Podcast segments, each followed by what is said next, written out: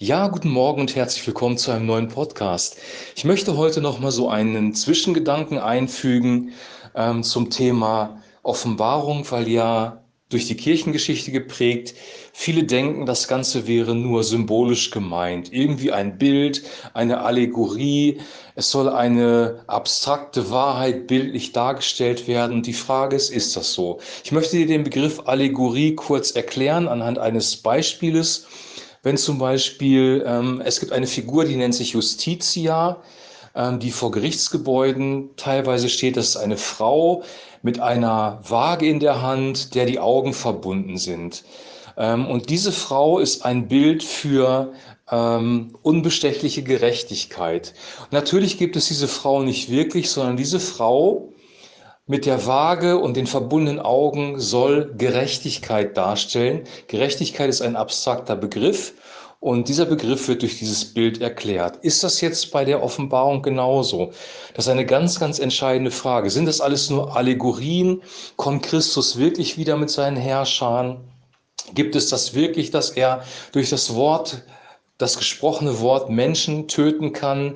Ist das Realität oder sind das alles nur Symbole für eine psychologisch zu deutende Realität in unserer Seele? Geht es da um einen inneren Konflikt im Menschen, der psychoanalytisch irgendwie gedeutet werden muss? Das ist eine ganz, ganz entscheidende Frage. Reden wir hier wirklich um über Realitäten oder reden wir hier nur um über abstrakte Wahrheiten, die durch Bilder dargestellt werden. Das ist ein ganz, ganz großer Unterschied. Und ich möchte ähm, dir ein paar Argumente liefern, warum ich das für Realität halte, was da beschrieben wird.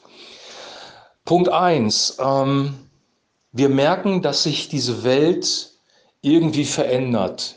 Irgendwie das Chaos, die Unordnung, das Durcheinander, dass das Ganze zunimmt. Wir merken, dass ähm, ein Konflikt sich anbahnt und sich irgendwas zum Negativen verändert wird. Also wir haben ein inneres Gefühl dafür, dass sich die Zeiten verändern und dass etwas in Richtung Endzeit geht. Das ist der erste Punkt.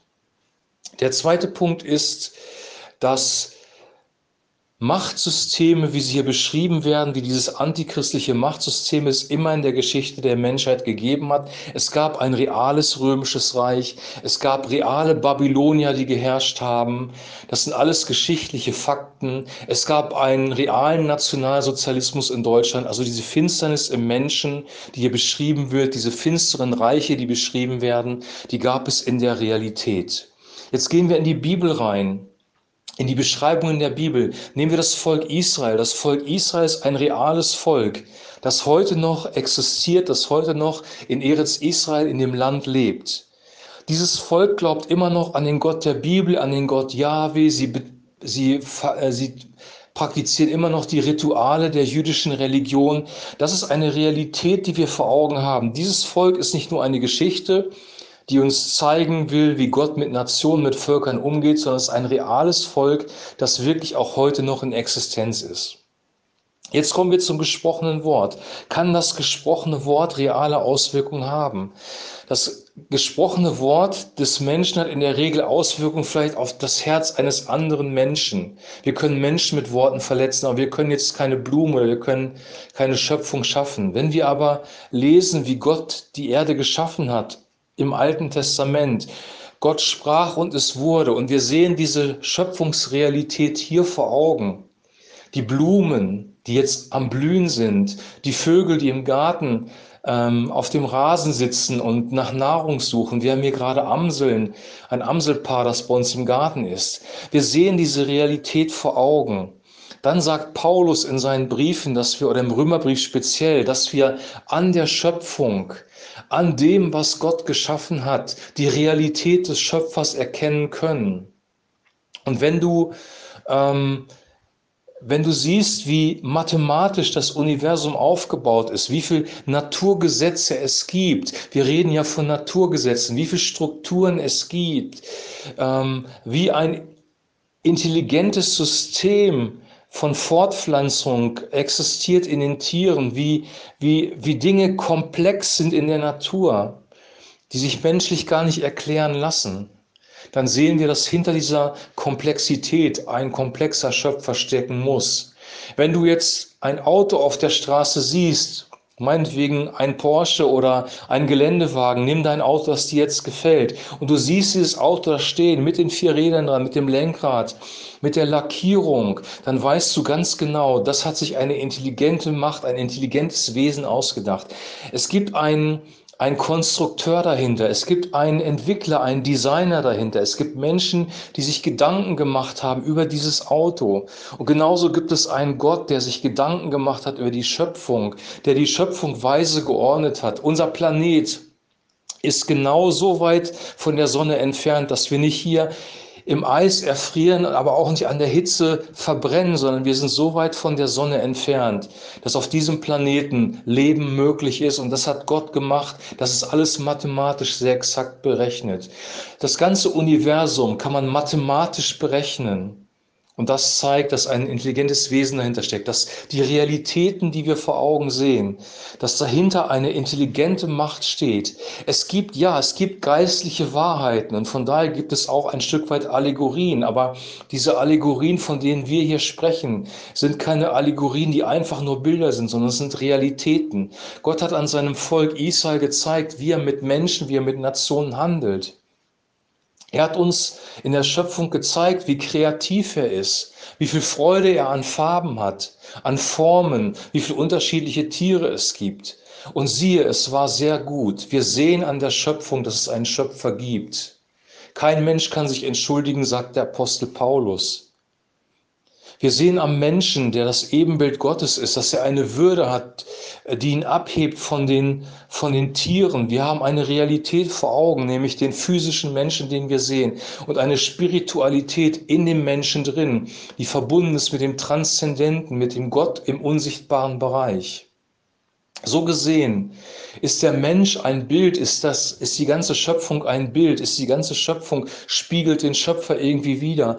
Die Menschheitsgeschichte ist tatsächlich eine Geschichte, die Gott erzählt. Die Geschichte mit seinem Volk Israel ist eine Geschichte, die Gott erzählt. Die Geschichte in der Offenbarung, die wir lesen von der Zukunft, ist eine Geschichte, die Gott erzählt. Aber gleichzeitig ist diese Geschichte auch Realität. Wir Menschen leben hier wirklich. Wir leben nicht in einer Matrix. Wir leben tatsächlich auf diesem Planeten. Ich weiß, dieser Podcast ist jetzt sehr philosophisch, aber ich möchte dir, ähm, ich möchte dir einen Gedanken weitergeben, der, der dir die Bibel vielleicht anders aufschließt, weil wir haben durch einen Herrn Bultmann ähm, auch in der, speziell in der deutschen Kirchengeschichte ähm, die Bibel entmystifiziert, wenn man das mal so sagen darf. Es wurden alle Zeichenwunder rausgenommen. Der Gedanke dahinter ist, weil es naturwissenschaftlich nicht möglich ist, kann es keine Wunder geben. Kann es keine Totenauferstehung geben, kann es keine Heilung geben, kann es keine Dämonenaustreibung geben. Da wird das Menschsein reduziert auf das Physische, da wird das Universum reduziert auf das, was man sehen kann. Und die spirituelle Seite, die dahinter steckt, wird völlig außer Acht gelassen und negiert. Und dann, wenn man das so sieht, dann muss man die Bibel allegorisch deuten, dann muss man das einfach nur für eine Geschichte halten, die nicht wirklich so passiert ist, sondern die nur symbolisieren soll, dass es Gott gut mit uns meint. Die sagen dann zum Beispiel, die Heilungen sind nicht wirklich passiert, aber es zeigt halt, dass Gott barmherzig ist, Mitgefühl mit uns hat und es gut mit uns meint. Es geht um eine innere, inneren Frieden, den wir bekommen können, wenn wir irgendwie an Gott vertrauen, aber real ist das alles nicht. Und die Schöpfung zeigt uns und die Geschichte des Volkes Israels, die Geschichte der Menschheit überhaupt, zeigen uns, dass diese Dinge, die in der Bibel beschrieben werden, sehr wohl komplett real sind. Sie zeigen a eine spirituelle Realität hinter den Dingen. Das Universum ist intelligent konstruiert worden. Es gibt eine intelligente Realität dahinter. Selbst Wissenschaftler, die nicht an Gott glauben, sprechen von Intelligent Design, von einem intelligenten Design. Wir glauben, dass es Gott ist, der hinter allem steckt, der sich offenbart hat in Jesus Christus. Und jetzt kommen wir zu Jesus selber.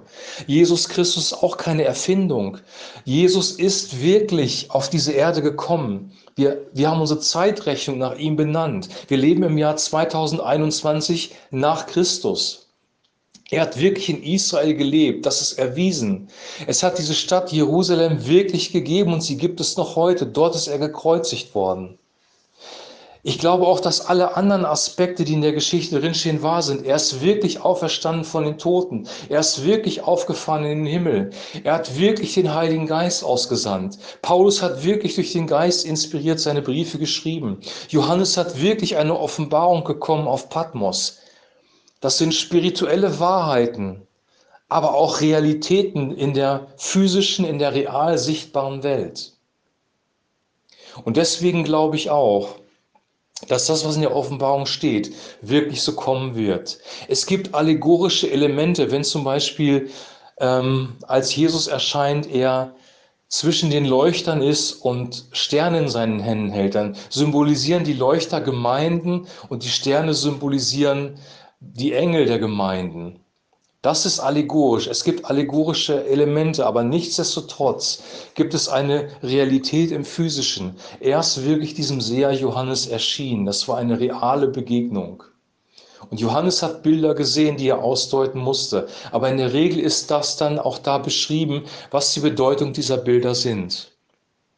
Und dieser Krieg, er wird real kommen. Diese Realitäten, über die wir gesprochen haben in den letzten Jahren, in den letzten Tagen, sie werden auch real auf die Erde kommen. Deswegen lass dich nicht vom Wort Gottes abbringen. Es ist nicht alles nur allegorisch zu verstehen. Es ist nicht tiefenpsychologisch zu verstehen, sondern es ist eine Mischung aus vielem. Es sind viele Elemente da drin, die Symbolcharakter haben, aber es sind auch viele Elemente da drin, die reale Wahrheiten beschreiben. Und so wie Jesus Christus das erste Mal real auf diese Welt gekommen ist, er war anfassbar, er hat mit den Menschen gegessen, sie konnten ihn berühren, es war eine physische Realität. So wird sein Königreich, sein tausendjähriges Reich auch physisch real sein, eine physische Realität. Wir reden hier nicht von einem Hirngespinst, von einer Idee, von einer Ideologie oder von einer, ähm, von einer abstrakten gedachten Wahrheit, sondern wir reden von einer realen Wahrheit. Jesus Christus hat gesagt, ich bin der Weg und die Wahrheit und das Leben. Diese reale Person, Jesus Christus, ist das Leben. Sie ist die absolute Wahrheit. Wahrheit im Sinne von Ehrlichkeit, Aufrichtigkeit, Verlässlichkeit, Beständigkeit, Zuverlässigkeit. Er ist die reale Wahrheit in Person. Diese Dinge haben sich manifestiert. Gott hat sich gezeigt in Jesus Christus. Wer mich sieht, sieht den Vater, sagt Jesus. Ich wünsche dir jetzt noch ein super gesegnetes Wochenende und hab eine gute Zeit. Wir hören uns dann Montag wieder und dann geht es um das reale tausendjährige Reich. Bis dahin alles Gute, Shalom.